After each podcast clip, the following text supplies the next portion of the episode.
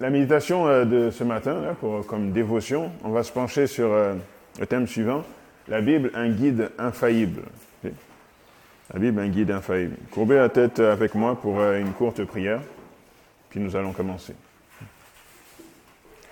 Notre Père, notre Dieu, nous te remercions d'avoir mis dans ta parole, Seigneur, autant de trésors, d'avoir mis dans ta parole tout ce dont nous avons besoin pour avoir accès au salut et euh, de l'avoir donné, Seigneur, de, vraiment de façon complète, de façon simple à, à comprendre. Sois avec nous alors que nous allons méditer autour de la parole de Dieu comme un guide, euh, comme une boussole, Seigneur, pour pouvoir nous diriger sur cette terre. C'est au nom de ton Fils Jésus que nous te prions. Amen. Amen. Donc euh, la Bible comme guide infaillible, qu'est-ce que j'entends, qu'est-ce que j'ai derrière la tête quand je mets ce titre? C'est que parfois on peut entendre euh, des commentaires des personnes dire que la Bible c'est pas un livre d'actualité, ok? C'est pas un livre, euh, quoi, le- les derniers écrits ont été écrits il y a environ 2000 ans. Donc on- comment est-ce que la Bible peut me toucher moi aujourd'hui en 2011 Comment est-ce que ça peut vraiment m'aider là dans ma vie quotidienne en 2011 Surtout lorsqu'on parle des tentations, euh, qu'on parle, en tout cas moi, en parlant avec certains jeunes qui vont dire, mais Abraham, tu sais, il n'a jamais eu à faire face à la tentation de la télévision, puis les multiples choses qu'il ne faut pas regarder à la télévision. Euh, il n'a jamais eu à faire face à ces, fêtes-là où, euh, tu sais, la grosse stéréo, etc. Il n'a pas eu à faire face à certaines drogues, où il y a certaines tentations qu'on a aujourd'hui qui n'étaient pas les leurs, ils n'avaient pas le cinéma, etc.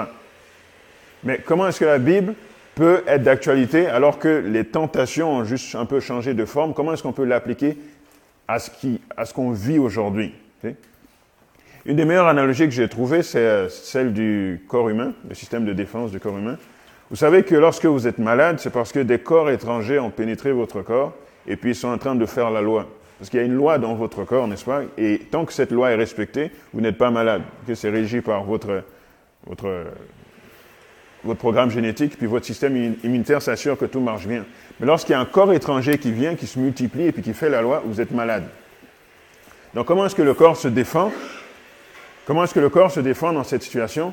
Le système immunitaire a des moyens de, de capter, ok, de, d'identifier tous les corps étrangers qui sont dans votre corps, ok, de les saisir puis de les garder là jusqu'à, jusqu'à leur destruction. Lorsqu'il y a une faille maintenant dans le système immunitaire, ben, je ne pas rentrer dans. euh, de toute façon, ce n'est pas ma spécialité, là, de ne pas rentrer euh, de façon complexe comment ça se passe, mais votre corps doit toujours identifier l'élément étranger, le neutraliser, le saisir, et puis attendre là jusqu'à ce qu'on puisse le détruire. Et lorsque j'étais à l'école, les profs disaient que pour n'importe quel corps étranger qui existe en dehors de votre organisme, le système immunitaire trouve toujours le moyen d'identifier c'est quoi et de le saisir, puis d'attendre sa destruction. Ça, c'est la création de Dieu. C'est comme ça qu'on a été fait. Malgré le fait qu'on ne sait pas, notre corps est fini, et puis ce qui est à l'extérieur de nous, on peut dire, est infini. Dès qu'il y a un corps étranger qui rentre à l'intérieur de nous, il y a un moyen de répondre à cette attaque. Puis moi, je trouve que c'est un beau parallèle à faire avec euh, la Bible, parce que la Bible, ça a l'air d'être juste un livre fini, mais lorsque vous faites face à n'importe quelle situation dans votre vie, il y a un moyen dans la Bible pour y faire face. Ça fait que Dieu a fait la parole de Dieu de manière à ce que n'importe quelle situation auquel vous vous trouvez confronté, il y a une parole, il y a un verset qui va matcher exactement avec ce que vous vivez, et c'est comme ça que la Bible va être d'actualité pour vous. Donc c'est quelque chose qui se développe, c'est quelque chose qui se développe, et quand on, dé- on développe cela, on se rend compte que la Bible est un guide infaillible. Par exemple, si, euh, si je vous dis, tout le monde est d'accord qu'il ne faut pas fumer, n'est-ce pas? Pas fu- fumer, c'est pas bon pour la santé. Maintenant, je vous dis, trouvez-moi un texte dans la Bible qui peut montrer qu'il ne faut pas fumer. Qu'est-ce que vous allez sortir? Pour dire que c'est pas bien de fumer. Qu'est-ce que vous pouvez dire, par exemple? Le corps... Pardon? Ok. Mais ça, c'est pas assez explicite. Je ne m'appartiens pas à moi-même, mais pourquoi, pourquoi ça veut dire Pourquoi ce serait. Est le lien avec le fait de ne pas fumer? Tu ne tueras point, ok. Tu ne tueras point, ça c'est mieux parce que fumer, c'est comme se tuer à petit feu, n'est-ce pas? Se tuer comme un, un, un lent suicide, ok? Si quelqu'un détruit le temple, Dieu le détruira. Ok, ça c'est bon, parce que- tu détruis ton corps. ok? Euh, si je vous dis, euh, On sait que c'est pas bien de regarder à la télévision des émissions violentes, des choses qui vont comme exciter vos sens et tout. Quel texte est-ce que vous pouvez sortir par rapport à ça? Fais rien de mauvais devant tes yeux ou reste frère que tout ce qui est pur, euh, honorable, etc. soit l'objet de vos pensées? Pardon? 4 versets, oui. OK. Yes. C'est ce, verset en français. C'est ça. J'ai fait un pacte avec mes yeux. que j'ai fait un impact avec mes yeux. OK, tout ça, c'est bon. Si je vous dis, euh, surtout pour la société actuelle, si je vous dis, c'est pas bon que euh, j'aille habiter avec ma copine avant de me marier, quel texte vous pouvez sortir pour ça?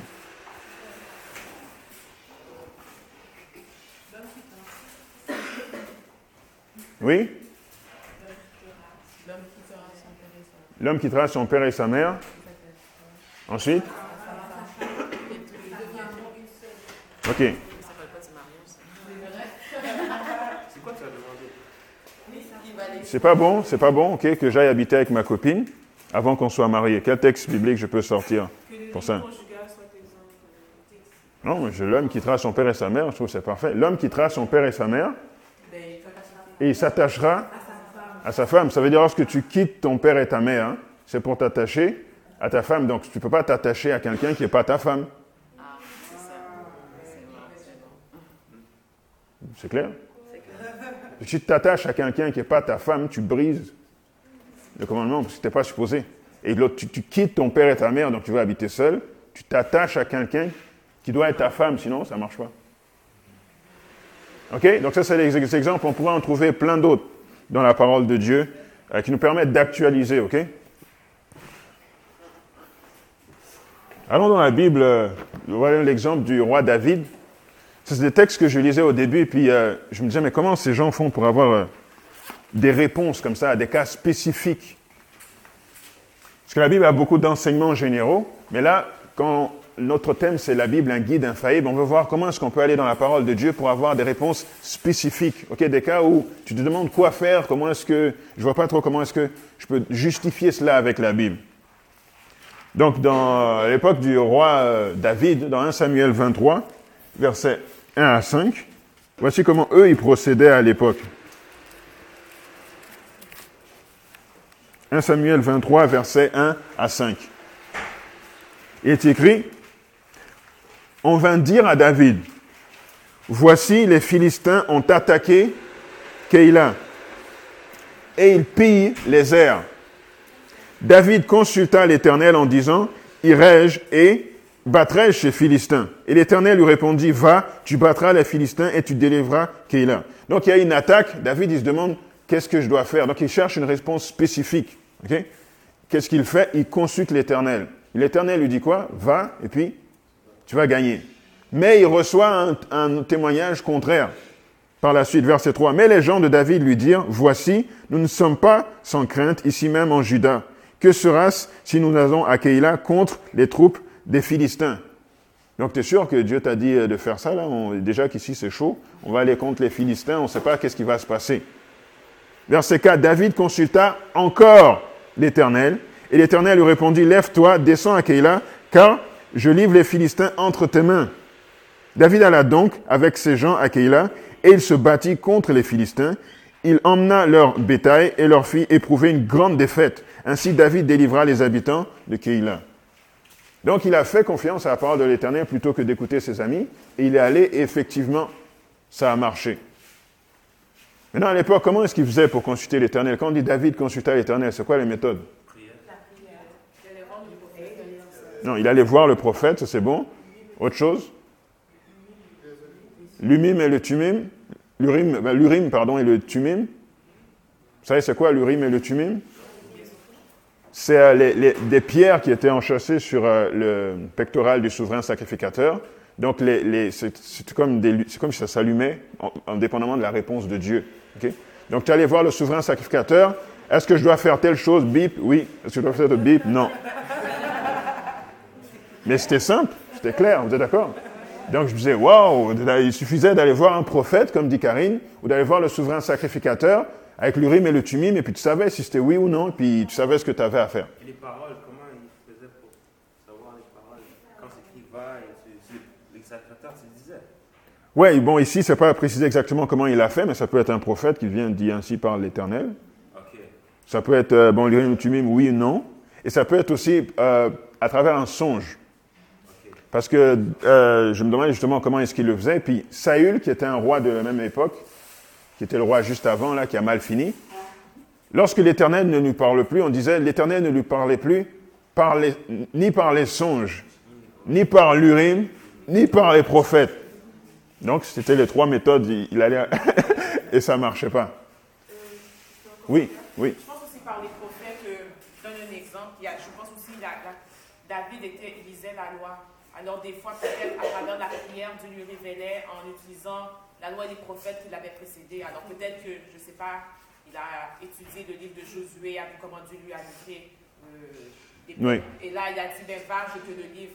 Euh, ça peut être une autre méthode en addition de tout ça, est-ce que Dieu se révèle à travers justement les prophètes, c'est-à-dire les écrits qui ont précédé. Ok. ok. Donc David a, David a su, c'était quoi la réponse un doute, il a confirmé, puis il allait, et puis ça a marché. Donc j'ai dit ça, et puis je me demandais comment est-ce que moi je peux appliquer ça pour moi aujourd'hui. Puis un autre exemple encore plus flagrant qui me rendait encore plus, j'ai envie de dire, jaloux, c'est l'exemple de Moïse. C'est Exode 33, verset 11, c'est écrit L'Éternel parlait avec Moïse face à face, comme un homme parle à son ami, puis Moïse retournait au camp. Donc, qu'est-ce que je dois faire dans ce cas spécifique? Tu vois, puis tu parles à Dieu face à face, puis ensuite tu vas dire aux autres Qu'est-ce que Dieu t'a dit? C'est simple. Face à face. Vraiment direct, vraiment direct. Et euh, à force de méditation puis d'expérience, j'ai compris, et puis euh, moi j'ai fini par comprendre, Dieu a insisté, et puis insisté, insisté pour me faire comprendre qu'aujourd'hui, là, parce que je n'ai pas de prophète vivant, je peux consulter les prophètes dans la Bible, comme disait Karine. Euh, Dieu ne me parle pas spécialement par des songes. Moi, j'ai- j'ai- Dieu m'a jamais parlé par des songes. Donc, comment il n'y a pas d'urim et de tumim aujourd'hui, il n'y a pas de souvent sacrificateur accessible là. Donc, comment est-ce que Dieu me parle? Dieu me parle par la parole de Dieu. Ok? C'est mon guide infaillible. C'est avec ça que je teste tout ce, que, ce, qui, euh, ben, ce qui se passe dans ma vie. Donc, nous distinguons de manière spécifique la volonté de Dieu au moyen de sa parole. Comme ça que nous la distinguons de façon spécifique. Quelques exemples. Euh, quelques exemples euh, concrets. Quelques exemples que moi j'ai vécu. Tout simple. Par exemple, une fois, j'étais un peu au début de la foi chrétienne. Et euh, vous savez, il y a les campagnes d'évangélisation qui durent trois semaines, euh, un mois. Et puis j'allais tout le temps, tout le temps, tout le temps aux campagnes d'évangélisation. J'étais à l'université. Dès que je sors, je cours à la campagne. Euh, quand la campagne est terminée, je rentre chez moi. Et puis euh, je mange, je dors. Et puis je faisais que ça. Et à un moment donné, la pensée me venait, mais il me semble que tu es trop absorbé par... C'est une bonne chose, hein, c'est la campagne d'évangélisation. Il me semble que tu es trop absorbé par euh, ce côté spirituel et tu négliges ta famille. Si ta famille ne te voit pas, là, tu, la journée t'étudies, le soir, tu es à la campagne, quand tu rentres, tu manges au lit. Ça fait qu'ils ne te voient pas pendant un mois. Puis tu veux venir témoigner de Dieu après. Puis je, en tout cas, j'étais perplexe par rapport à cette idée, puis je me demandais euh, qu'est-ce que je devais faire? Et là, je, fouillais euh, la parole, et Dieu m'a emmené dans 1 Timothée, chapitre 5, et le verset 8. C'est écrit, euh, 1 Timothée 5, verset 8, c'est écrit, si quelqu'un n'a pas soin des siens, et principalement de ceux de sa famille, il a renié la foi, et il est pire qu'un infidèle. Hmm.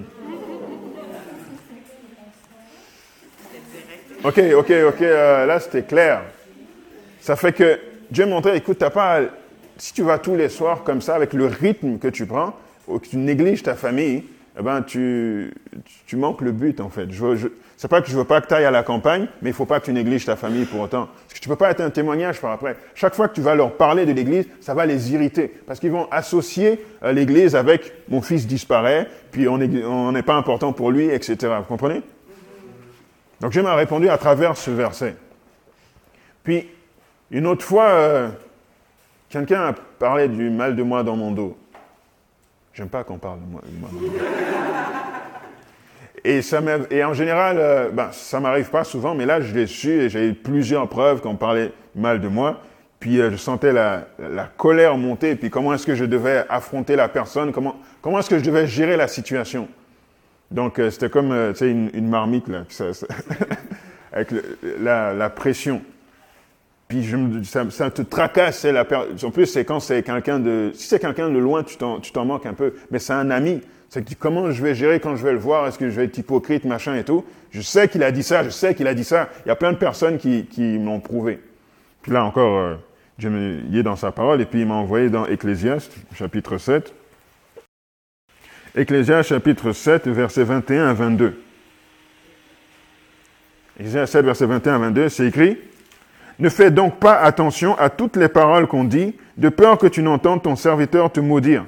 Car ton cœur a senti bien des fois que tu as toi-même maudit les autres. Je fais, hmm. Hmm. Ok, ok, Seigneur, j'ai ma réponse.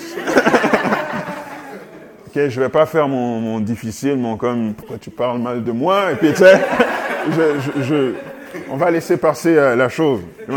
Que toi-même, tu as fait la même erreur, ça fait que peut-être la si ton ami pardonne, ça s'arrête là, tu vois Donc, c'était spécifique par rapport à la situation, et puis la marmite, s'est calmé tout de suite. C'est calmé tout de suite. Donc c'était Ecclésias 7, verset 21 à 22. Ensuite, une autre fois, j'étais perturbé par, euh, par le péché. Ok, J'avais péché là, j'étais mal à l'aise avec Dieu. Puis je, me demandais comment trouver la réconciliation. Il semblait que je m'étais repenti, j'avais demandé pardon, mais j'étais encore en train de lutter avec la pensée de ce que j'avais fait, puis c'était quoi les conséquences. Puis, puis je me disais, mais Seigneur, je t'ai demandé pardon, c'est fini. Qu'est-ce qui, pourquoi je, pourquoi je suis en angoisse comme ça? Puis là, euh, dans ma méditation, Dieu m'a parlé à travers l'histoire de Genèse chapitre 3. il m'a parlé à travers l'histoire du, péché originel. Il m'a montré une chose, euh, il m'a permis de voir un parallèle qui m'a aidé à comprendre pourquoi est-ce que mon, esprit était aussi perturbé, malgré le fait que j'avais demandé pardon. Et dans Genèse 3, c'est la chute, n'est-ce pas, Adam et Ève. Et euh, Dieu m'a montré que Adam et Ève, ils étaient dans un milieu parfait. Tout se passait bien avant que Lucifer arrive et puis qu'il succombe à la tentation. Lorsqu'ils ont succombé à la tentation, ben, la sentence, c'était la mort, n'est-ce pas? Mais ils ne sont pas morts tout de suite parce que Dieu a dit qu'il va sacrifier sa vie à leur place. Et l'animal qui a été sacrifié était euh, le sacrifice de Jésus qui allait venir. Donc, à cause du sacrifice, ils n'allaient pas payer la conséquence ultime qui est la mort éternelle. Mais l'environnement, le jardin d'Éden parfait dans lequel ils étaient, ils ont perdu cet accès. et du coup, ils ont déclenché les 6000 ans de péché. C'est pour ça que vous et moi, nous sommes là aujourd'hui. Et c'est seulement lorsque Jésus va revenir, qu'on va aller au ciel, qu'il va restaurer le jardin d'Éden, mais encore plus beau que comme c'était à l'origine. Donc je vais montrer que tu vois, ils étaient dans un environnement parfait, ils ont péché. Du coup, la tragédie des siècles pendant 6000 ans. et ensuite, je reviens puis je restaure, mais ça va être mieux qu'au début. Mais entre-temps, il y a ces 6000 ans de péché. Ça veut dire qu'à chaque fois que moi je pêche ou que vous vous péchez, ce que vous faites, c'est que vous êtes en train de déclencher dans votre vie une histoire de la rédemption en miniature. C'est que Dieu vous pardonne, mais on commence. Cain, Abel, Abraham, la nation d'Israël, les, rois, les juges, les rois, le Messie qui arrive, la papauté, euh, la fin des temps, Jésus qui revient, puis boum, finalement là, vous êtes, vous êtes restauré comme si vous n'aviez pas péché au début. Est-ce que vous comprenez? C'est que même si vous demandez pardon à Dieu et puis vous pardonne là sur le champ, eh ben, passe, passe ton histoire de la rédemption en miniature. Et puis, d'un moment, à un moment donné, vous allez rencontrer, ok, là, la restauration parfaite est revenue. Mais ça prend du temps. Et c'est pas parce que Dieu vous pardonne pas, mais c'est parce que c'est comme ça qu'il gère le péché. Oui, oui, bien sûr. Euh, même même euh, que Dieu a pardonné Adam et Ève, euh, les, les, anges qui barrent la jardin, c'était comme un reminder à chaque jour que tu as, regarde ce que tu as fait. Mhm, mhm. Alors, c'est la je pense que c'est la même chose avec nous. on, doit, on doit nous souvenir de ce qu'on a fait parce que ça se peut que ça arrête qu'on temps encore. Mhm. Et aussi pour qu'on peut dire à les autres, fais pas ça parce que moi j'ai fait et ça c'est ce qui est arrivé. Mm. Alors on peut, on peut utiliser aussi pour aider les autres et nous aussi. Oui, parfait. Oui, Karine. Rapidement, je pense que ce qui arrive, c'est que Dieu nous pardonne, Mais des fois, des fois, il peut enlever les conséquences, mais pas toujours. Mais surtout, euh, cette angoisse qui perdure nous fait comprendre la malignité du péché.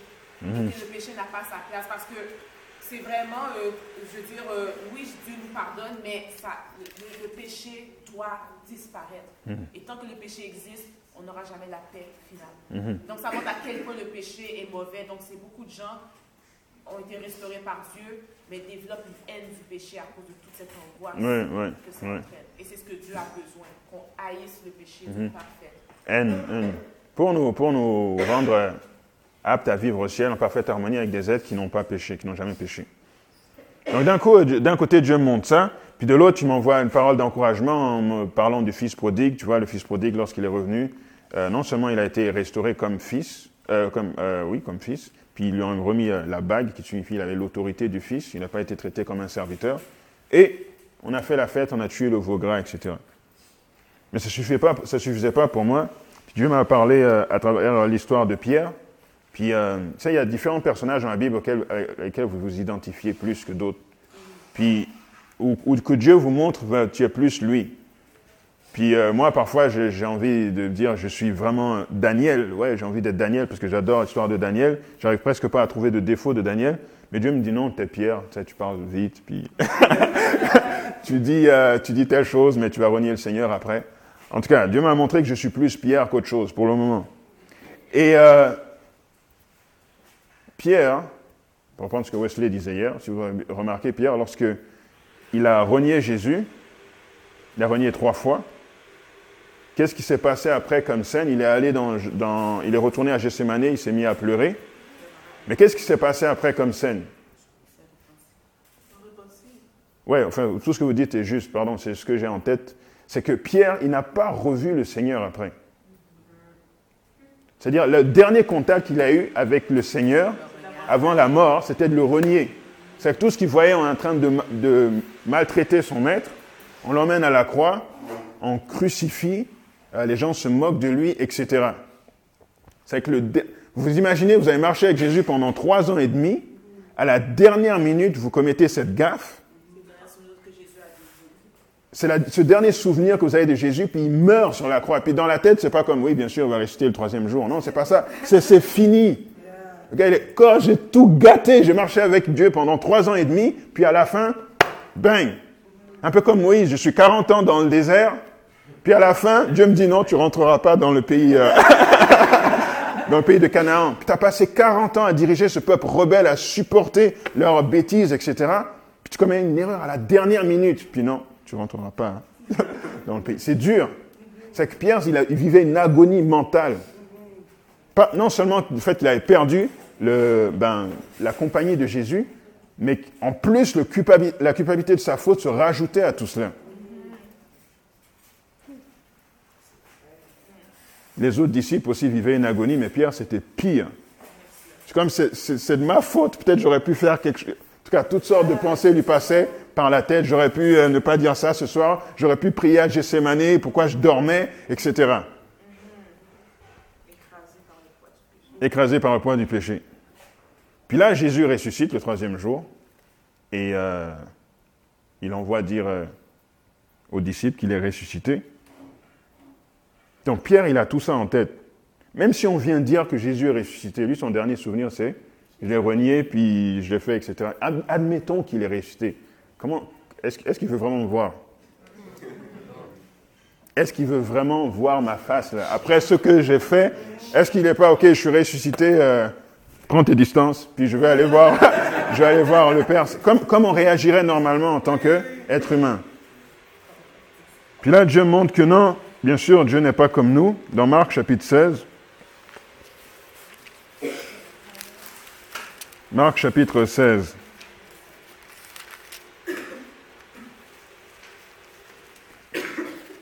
Et verset 6.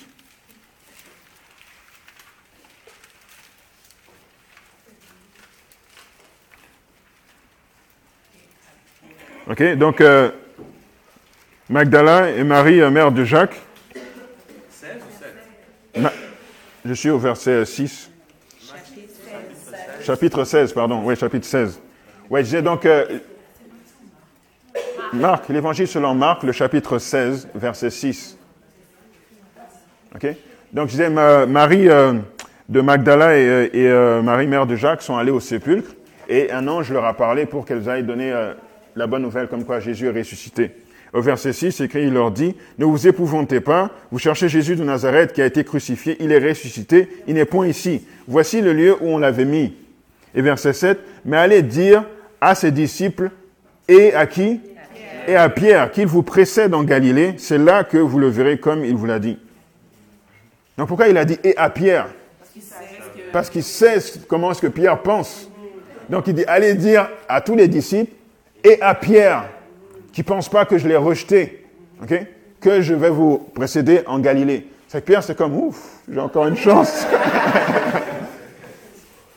il était soulagé. Ça veut dire que Jésus, malgré son agonie à Gethsemane, puis tout ce qu'il a passé, il a vu Pierre le renier, etc., crucifixion, son peuple qui se moque de lui, à la résurrection, il, a, quand même une pensée pour Pierre. Et il a pris soin de dire à l'ange, dis allez dire à ses disciples et rajoute et à Pierre, sinon il ne va pas venir ou il va avoir peur, etc. Donc Dieu n'est pas comme nous. Dieu il sait exactement ce qui nous passe par la tête, exactement comment il faut répondre pour, que, pour nous désamorcer, quoi, et pour que nous le fassions confiance.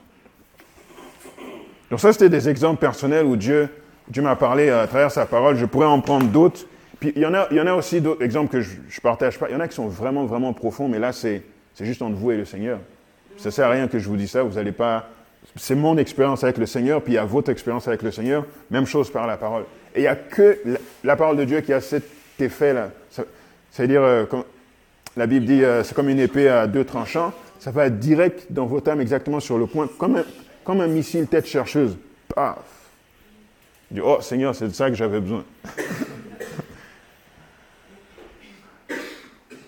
il y a ce livre que j'ai lu euh, récemment, s'appelle L'audace de la foi de George Miller, que vous pouvez trouver à la Fédération. Euh, c'est l'histoire d'un Prussien qui a vécu en Angleterre et qui a fait un orphelinat. Il s'occupait pendant toute sa vie de 10 000 enfants. Et il n'a jamais demandé un sou à personne. Il faisait rouler l'orphelinat juste en priant. Il priait et il recevait des dons et c'est comme ça qu'il faisait rouler l'orphelinat. Il n'a jamais demandé d'argent à personne. Il demandait juste à Dieu. Donc il y a toute une série d'expériences de foi incroyables que vous pouvez euh, voir euh, dans ce, dans ce livre. Donc ils sont là le matin, ils ne savent pas comment ils vont manger, ils dressent les tables, asseyez-vous les enfants, on va manger. Il n'y a rien là dans la cuisine. Asseyez-vous les enfants, on va manger.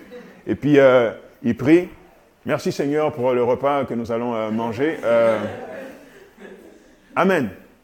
Puis là, quelqu'un frappe à la porte. Oh, il y avait du pain en surplus hier, et puis on se demandait où est-ce qu'on pouvait l'emmener. Je me sentais impressionné de vous l'emmener. Bang, on a le pain. Deux minutes après, quelqu'un frappe à la porte et euh, le laitier, tu sais, qui avait comme euh, un stock de lait, j'ai été impressionné de vous l'apporter.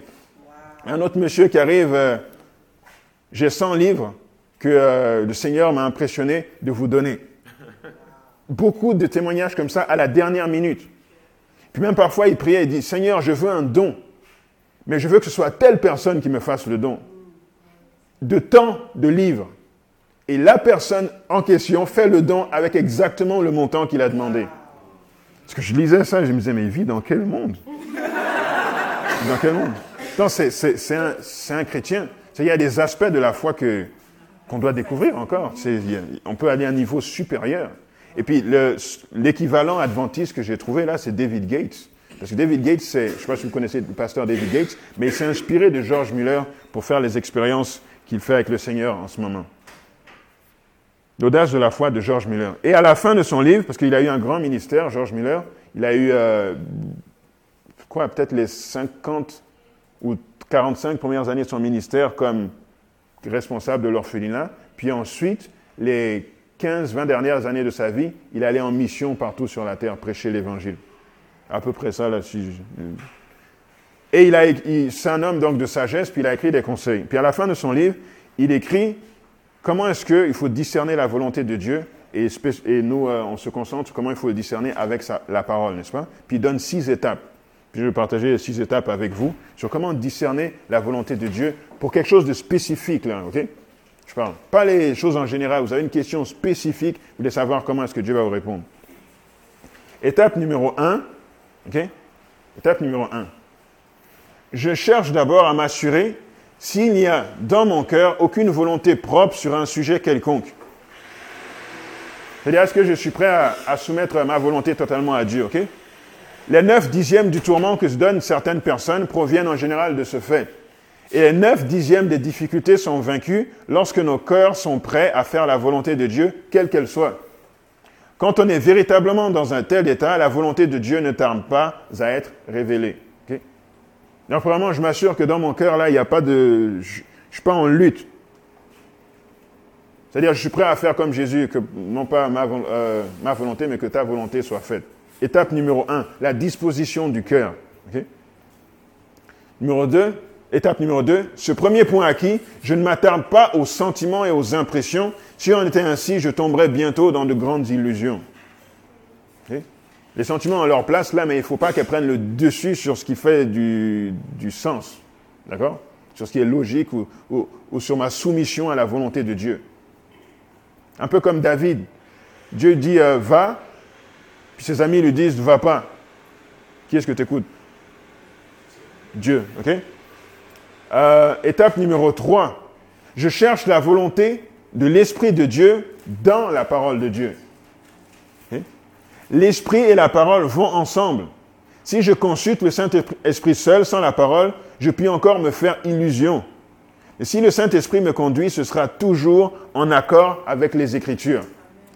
C'est-à-dire, Dieu peut te répondre, ok, admettons euh, pas une circonstance, un événement autre qui est dans la parole de Dieu, mais tu vas toujours pouvoir valider ton expérience par la parole de Dieu. Parce que si c'est l'Esprit Saint qui t'a dirigé dans cette expérience, la parole et l'esprit vont toujours ensemble.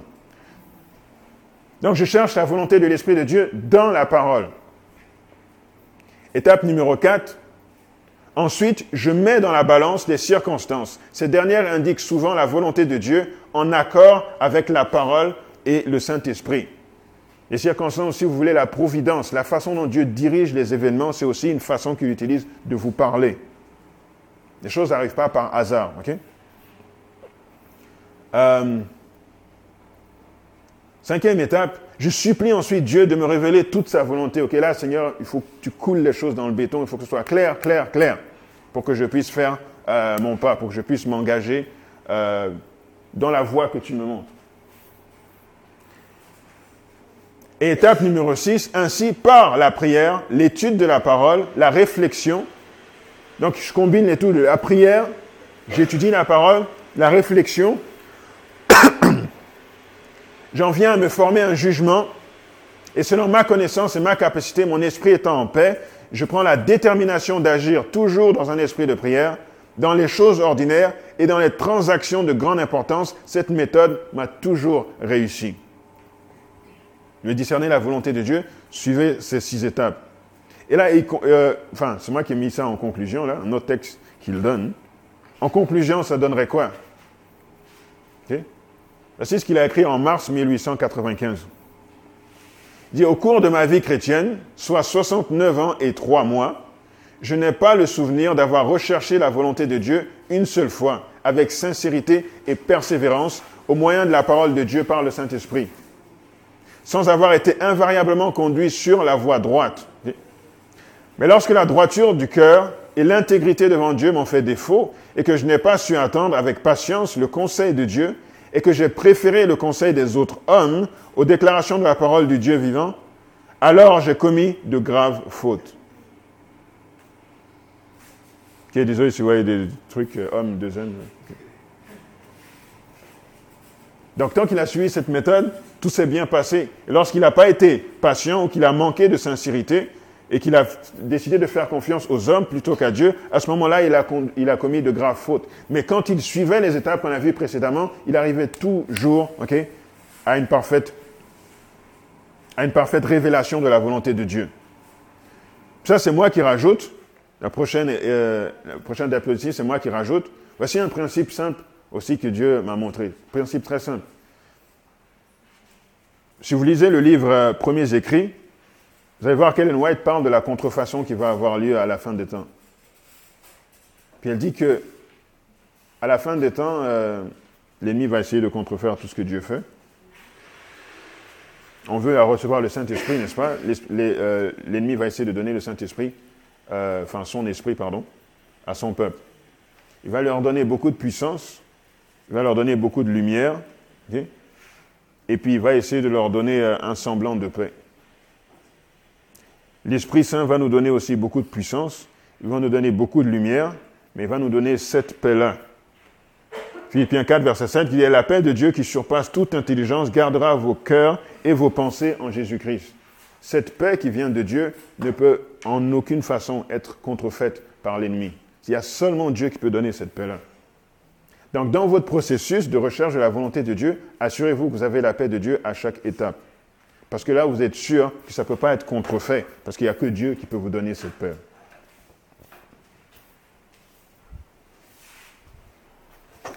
Euh, un dernier principe, peut-être que je partager avec vous.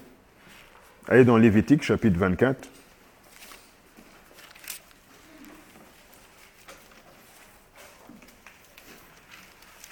Verset 10. Lévitique chapitre 24, verset 10. Donc on revient à Moïse. un épisode où euh, Dieu a révélé sa volonté à Moïse que je trouve euh, qui, rajoute un principe sur tout cela que ben, intéressant pour nous, je pense. Au verset 10, il y a eu un cas. ok? Donc Moïse a fait face à une situation à laquelle il n'avait jamais fait face.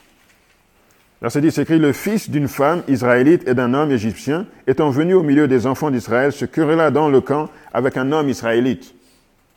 Le fils de la femme israélite blasphéma et maudit le nom de Dieu. On l'emmena à Moïse. Sa mère s'appelait Shélomite, fille de Dibri, euh, de la tribu de Dan.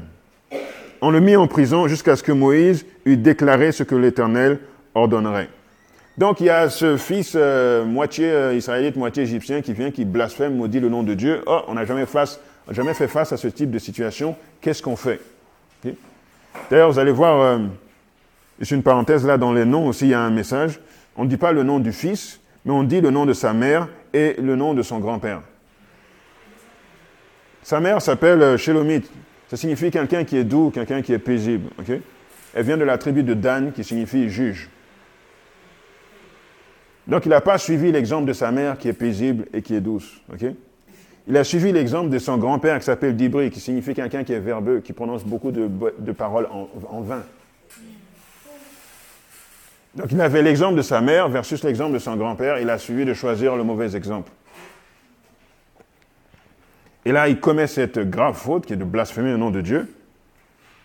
Et Moïse va consulter l'Éternel pour savoir qu'est-ce qu'on doit faire. On l'a mis en prison, en attendant au verset 13, c'est que l'Éternel parla à Moïse et dit, Fais sortir du camp le blasphémateur. Tous ceux qui l'ont entendu poseront leurs mains sur sa tête et toute l'assemblée le lapidera. Tu parleras aux enfants d'Israël et tu diras, quiconque maudira son Dieu portera la peine de son péché. Celui qui blasphémera le nom de l'Éternel sera puni de mort. Toute l'assemblée le lapidera. Qu'il soit étranger ou indigène, il mourra pour avoir blasphémé le nom de Dieu. Donc voici la, réponse, voici la sentence. Lorsque vous avez ce type de situation, voilà comment il faut réagir. Lapidation. Mais le texte ne s'arrête pas là. Et puis c'est là où euh, je vois l'autre principe que Dieu ajoute, parce que ça continue jusqu'au verset 23. Euh, Et lorsqu'on est au verset 17, Dieu dit, Celui qui frappera un homme mortellement sera puni de mort. Celui qui frappera un animal mortellement le remplacera vie pour vie. Si quelqu'un blesse son prochain, il lui sera fait comme il a fait fracture pour fracture, œil pour œil, dent pour dent. Il lui sera fait la même blessure qu'il a fait à son prochain. Celui qui tuera un animal le remplacera, mais celui qui tuera un homme sera puni de mort. Vous aurez la même loi, l'étranger comme l'indigène, car je suis l'Éternel votre Dieu. Ensuite, Moïse parla aux enfants d'Israël. Ils firent sortir du camp le blasphémateur et le lapidaire. Les enfants d'Israël se conformèrent à l'ordre que l'Éternel avait donné à Moïse. Ce que je vois là dans ce texte, c'est qu'il y a une situation spécifique, on ne sait pas quoi faire, on le met en prison en attendant. Ils vont consulter l'Éternel et Dieu répond. Mais au verset 16, il a déjà tout répondu, on sait qu'est-ce qu'il faut faire dans cette situation. Mais Dieu développe. Ça veut dire quoi? Ça veut dire que lorsque vous cherchez la volonté de Dieu pour quelque chose de spécifique, non seulement Dieu va vous révéler qu'est-ce que vous devez faire là, mais il va étendre des principes sur comment dealer avec, comment faire face à des situations similaires ou d'autres situations. Donc vous cherchez une réponse et vous en recevez dix mille en fait. Donc Moïse savait comment traiter le blasphémateur, Puis n'importe quelle blessure, ben, ce sera blessure pour blessure, œil pour œil, dent pour dent. C'est d'autres principes qui vont dans la même ligne. Donc Dieu veut nous révéler plus que juste la petite question qu'on lui pose. Vous voyez Donc n'hésitons pas à aller, euh, à lui pour avoir, pour avoir nos réponses. Donc Jésus nous appelle, Jésus nous appelle à, lui faire, à faire une totale confiance en sa parole et à aller chercher les réponses spécifiques au, à ces détails de la vie aussi, où on ne voit pas immédiatement qu'est-ce qu'il faut faire, on peut trouver la réponse dans sa parole, comme on l'a vu ce matin, en suivant ces étapes et en étant confiant que c'est par ce moyen-là qu'il veut le faire. Oui. Euh, J'ai une question. Parce que euh, sait que quand on prie à Dieu, on demande quelque chose, on a trois réponses. C'est oui, non ou euh, attends. Oui. Mais comme on sait quand il dit non, mais des fois c'est peu difficile de, de, savoir s'il dit oui ou attends. Mais comment, qu'est-ce qu'on peut faire pour qu'on peut décerner? Quelle, quelle étape? Est-ce que tu comprends? Quand c'est pas, moi, quand c'est pas un oui ou un non clair, ok, quand c'est pas oui ou un non clair tout de suite, ok, c'est normal que ça prenne du temps parfois. À ce moment-là, qu'est-ce qu'il faut faire? Il faut s'assurer que tu gardes. Moi, je dis la clé, c'est vraiment ça. Peu importe où tu es rendu dans ta phase pour savoir c'est quoi la volonté de Dieu, il faut que tu t'assures que la paix de Dieu soit avec toi à toutes les étapes. Maintenant que ça prenne du temps ou pas, c'est n'est pas ton problème parce que c'est Dieu qui a le contrôle. On n'a pas le contrôle sur quand est-ce que Dieu répond et puis comment il répond. Tout ce, tout ce sur quoi on a le contrôle, c'est de lui demander. Mais s'il il décide qu'il veut tarder à répondre, eh ben, ça veut dire que toi, dans ce temps-là, tu dois demeurer en lui. Quand on dit demeurer en Jésus, là, c'est ça que ça veut dire notamment. Est-ce que ça veut dire qu'on on devrait pas continuer de prier pour ce qu'on a demandé? Oui, continue de prier. Tu continues. Tu continues de prier, puis tu attends patiemment sa réponse. C'est comme Daniel, dès le premier jour, le Seigneur voulait le répondre, mais il persévérait oui. dans la prière. Oui. Alors, euh, le Seigneur, il veut, mais il y a des choses, des fois, qu'il veut nous révéler dans le processus pour que il va nous répondre, ça ait l'impact maximum. Exact.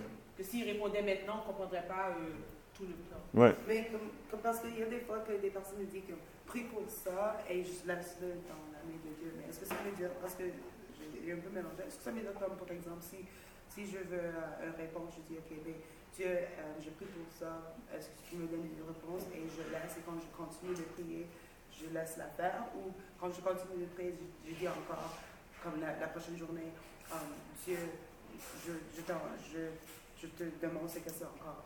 Moi, j'ai déjà vécu des choses comme ça, puis ce qu'elle nous dit, c'est vraiment ça, parce qu'il y a un moment donné, tu pries, tu pries, et si tu ne sens pas la paix, c'est que soit il y a quelque chose dans ton cœur qui n'est pas résolu, euh, ou bien tu n'es pas confiant que le Seigneur t'a répondu. En général, quand tu as atteint cette confiance qu'il m'a entendu et qu'il va répondre, il y a une paix qui descend, tu n'as plus besoin de demander. Ah. Parce que là, tu es, dans la foi, c'est l'assurance des choses qu'on espère, une démonstration qu'on ne voit pas. Alors, si tu continues à le demander parce que tu n'es pas en paix, continue, mais euh, il y a un moment donné, tu peux, tu peux dire Seigneur, je ne comprends pas ce qui se passe. Mm-hmm. Je ne sais pas qu'est-ce qui s'en vient. Mm-hmm. Je ne comprends rien, mais j'ai confiance que tu es en contrôle. Je sens que tu es en contrôle et tu es en paix. Maintenant, pour voir en général, tu peux passer à d'autres choses. Mais moi, c'est aussi mon expérience personnelle. Puis j'insiste sur le point, sur le fait que ce point-là, la paix de Dieu, c'est pas quelque chose que Dieu donne sporadiquement. C'est pas quelque chose qu'il donne à intervalles. C'est quelque chose que tu peux avoir tout le temps, peu importe ce par quoi tu passes. Donc c'est de ça que tu dois t'assurer parce que tant que tu l'as, comme je disais, puisque l'ennemi ne peut pas la contrefaire, tu es sûr que Dieu est avec toi. Même si tu n'as pas la réponse à ta question, même si tu es encore perplexe, même si tu pries encore, même si Dieu est avec toi et c'est l'essentiel. Tu demeures en lui. Maintenant la balle est dans son camp et il agira, il agira en son temps.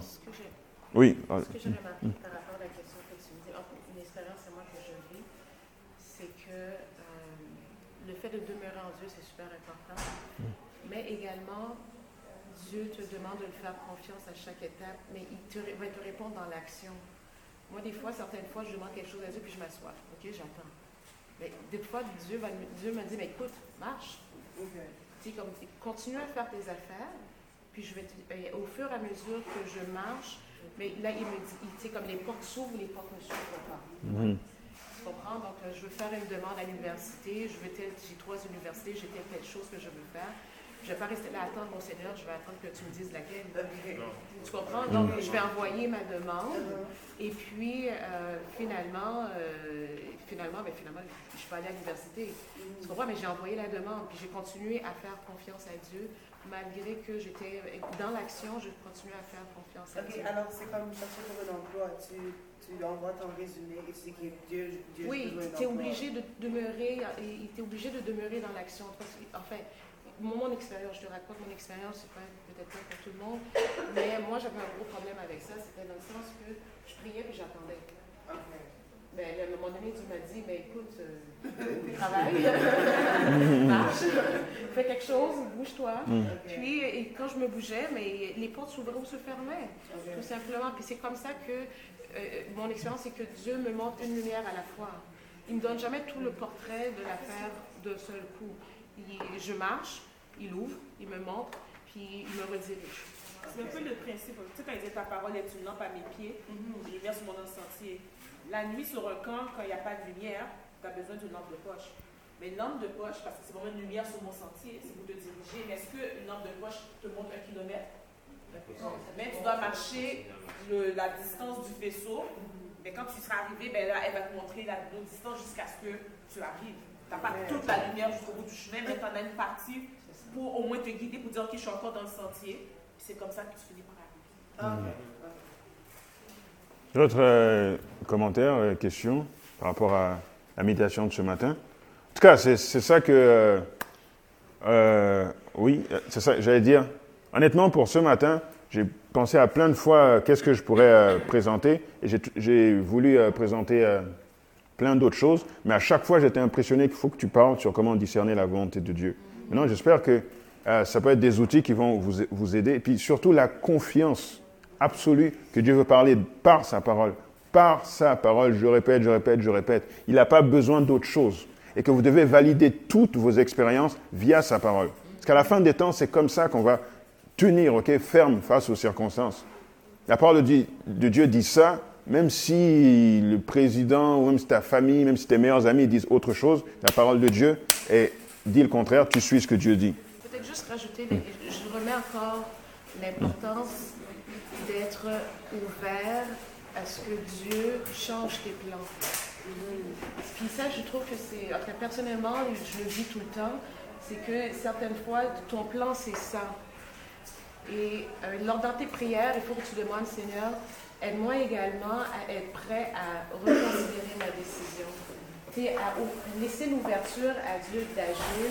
Ce que je veux, c'est ça, Seigneur. Je veux vraiment ça. Mais également, je reste ouvert à ce que tu me répondes autrement également et que tu me, tu me donnes, tu me, finalement, tu me réponds ce que vous invite à prier là-dessus. Que Dieu augmente notre foi, c'est-à-dire notre confiance en sa parole. Notre Père, notre Dieu, merci euh, pour les révélations de ta, ta parole. Seigneur, merci pour cette révélation euh, écrite nous permet de savoir clairement, Seigneur, qu'est-ce que tu penses, qui est-ce que tu es, quel est ton caractère, et que nous ne nous laissions pas euh, perturber par toutes les philosophies de ce monde ou autres, Seigneur. Développe dans nos vies, à travers nos expériences, à travers les témoignages d'autres personnes, la confiance absolue dans ta parole pour te suivre dans toutes les circonstances et montrer aux autres, Seigneur, le, rocher solide, Seigneur, l'assurance qu'il y a à faire cela, Seigneur, le, bon sens, je dirais, qu'il y a à faire cela euh, pour euh, euh, être guidé dans ce monde. Il y a beaucoup de gens qui prétendent être des guides, mais qui sont des aveugles, qui emmènent des gens dans un fossé, Seigneur. Mais ta parole est le seul guide infaillible qui, lorsqu'on la suit, Seigneur, on est sûr de rester sur le bon chemin et on est sûr que ta volonté nous sera révélée pleinement en suivant les étapes, en, nous conformant aux conditions, Seigneur, de ta promesse. Car merci pour tout. C'est au nom ton Fils Jésus que nous te prions. Amen.